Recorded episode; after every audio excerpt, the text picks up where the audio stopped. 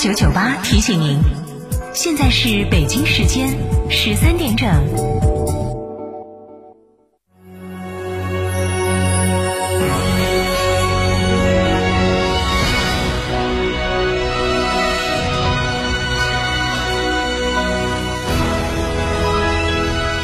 成都的声音，FM 九九点八，成都人民广播电台。新闻广播。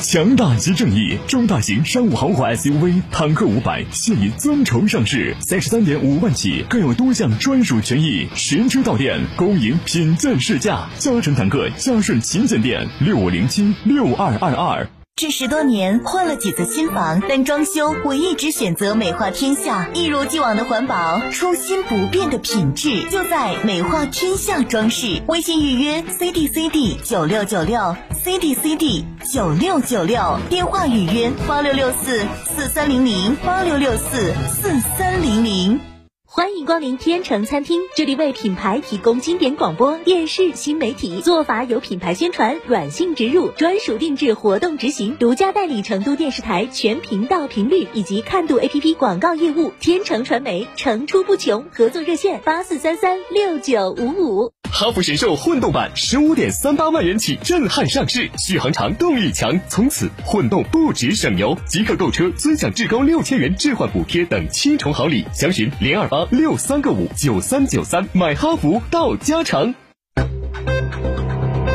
九九八快讯。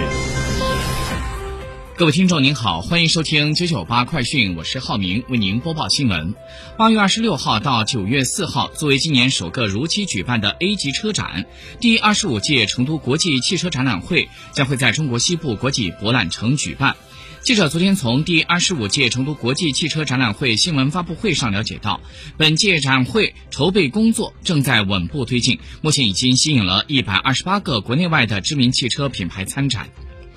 近日，全市遭遇到了有气象记录以来最为严峻的高温干旱灾害性天气，用电负荷持续攀升，高位运行。昨天，中共成都市委城乡社区发展治理委员会发布了致市民朋友节约用电倡议书，倡议广大市民朋友每人每户节约一度电，我为文明城市做贡献，以实际行动节约用电。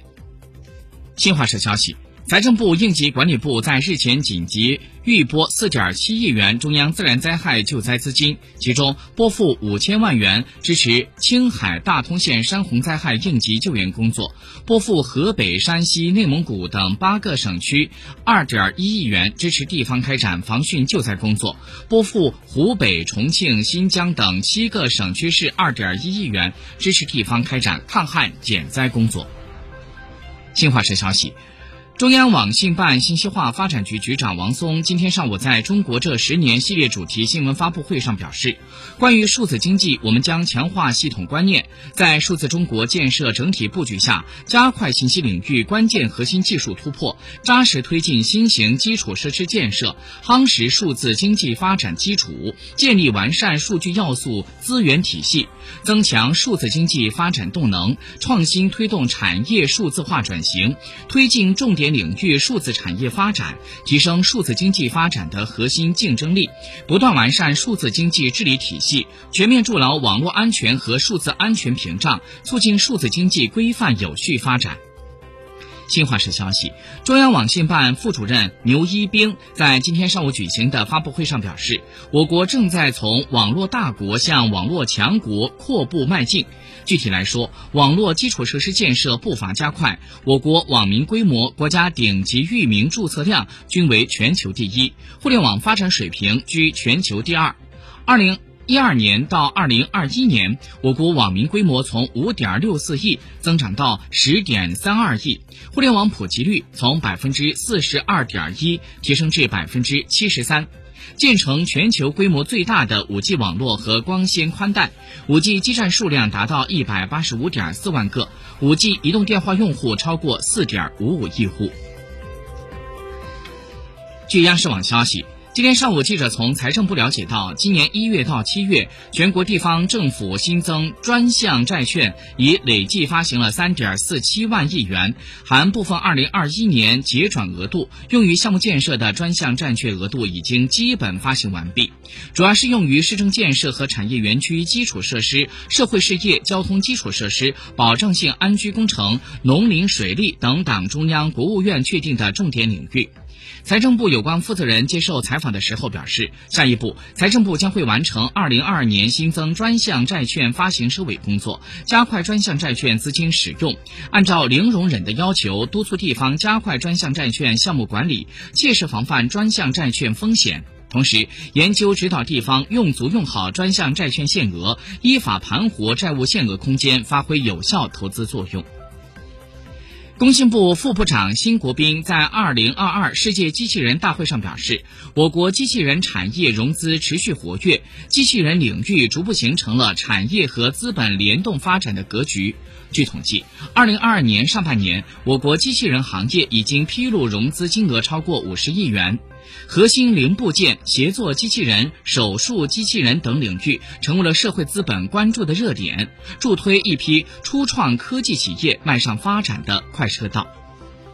据商务部官方网站消息，二零二二年的八月十八号，根据数字经济伙伴关系协定，也就是 DEPA 联合委员会的决定，中国加入 DEPA 工作组正式成立，全面推进中国加入 DEPA 的谈判。下一步，我国将与成员国在中国加入 DEPA 工作组框架下，深入开展加入谈判，努力推进中国加入的进程，力争尽早正式加入到 DEPA，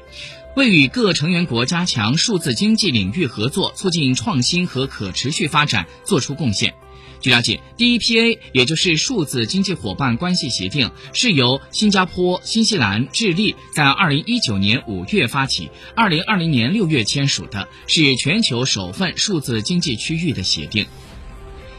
商务部在昨天发布的最新统计数据显示，一到七月全国实际使用外资达到七千九百八十三点三亿元人民币，按可比口径同比增长了百分之十七点三。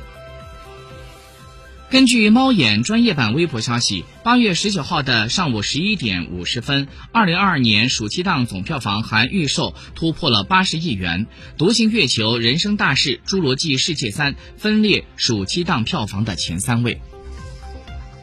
再来关注一下国际消息。据日本共同社消息，日本在十八号新增确诊病例二十五万五千五百三十四人感染了新冠病毒，单日新增感染人数再创新高。此前最多的是在八月十号这天的二十五点零三万多人。